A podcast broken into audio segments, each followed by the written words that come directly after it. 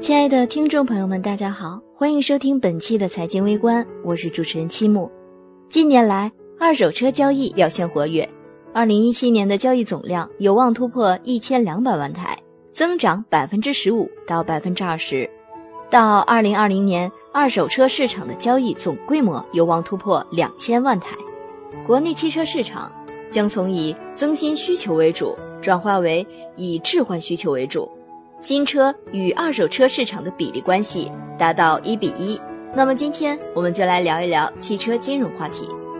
根据此前央行发布的《二零一六年度中国汽车金融公司行业发展报告》显示，二零一六年我国汽车金融市场规模已超过七千亿元，市场规模还在以每年百分之二十五的速度持续扩张。而网贷之家发布的《二零一六年互联网汽车金融白皮书》预测显示，二零一八年我国互联网汽车金融总规模可达到一点八五万亿元。这一系列数据都预示着中国汽车金融市场将迎来前所未有的发展机遇。汽车金融租赁具有天然优势。有专家认为，在汽车金融中，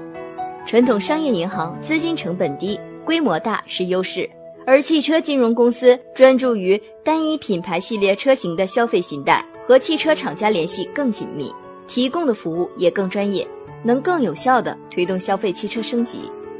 数据显示，汽车融资租赁近两年发展稳定，比例保持在百分之四十左右，吸引了近半数的八零后及九零后。相较而言，传统汽车金融公司往往只能依赖商业银行贷款来支撑金融业务和依靠银行征信报告等单一数据，而汽车金融则可以通过线上操作等简化流程给消费者带来便捷。中国汽车金融极具潜力。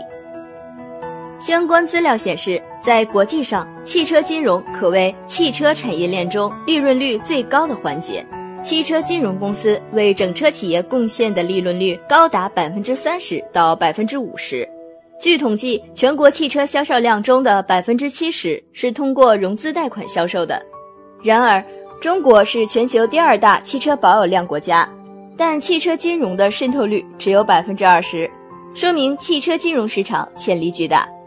未来，汽车融资租赁与互联网金融完美结合，将成为下个风口。这大致可以归结为两方面原因：一是经济生活水平的提高，促使消费者对车辆购买和驾车出现的需求增长，新车和二手车市场交易活跃；而传统车贷等购车途径的缺陷、消费者的消费观念的改变及融资租赁行业的发展，使得通过融资租赁的方式来获得汽车的使用权，逐渐成为一种新的选择。当下。各汽车金融公司只要在前行的道路上不断的进行业务模式的创新深耕，依靠对接汽车融资租赁的小额分散的经营原则，必然获得更大的市场成长空间。本期的话题就先到这里，如果想参与话题讨论，请留言给我们。另外，别忘了转发推荐哦，把财经观点传递给你身边的每一个人。我们下期不见不散喽！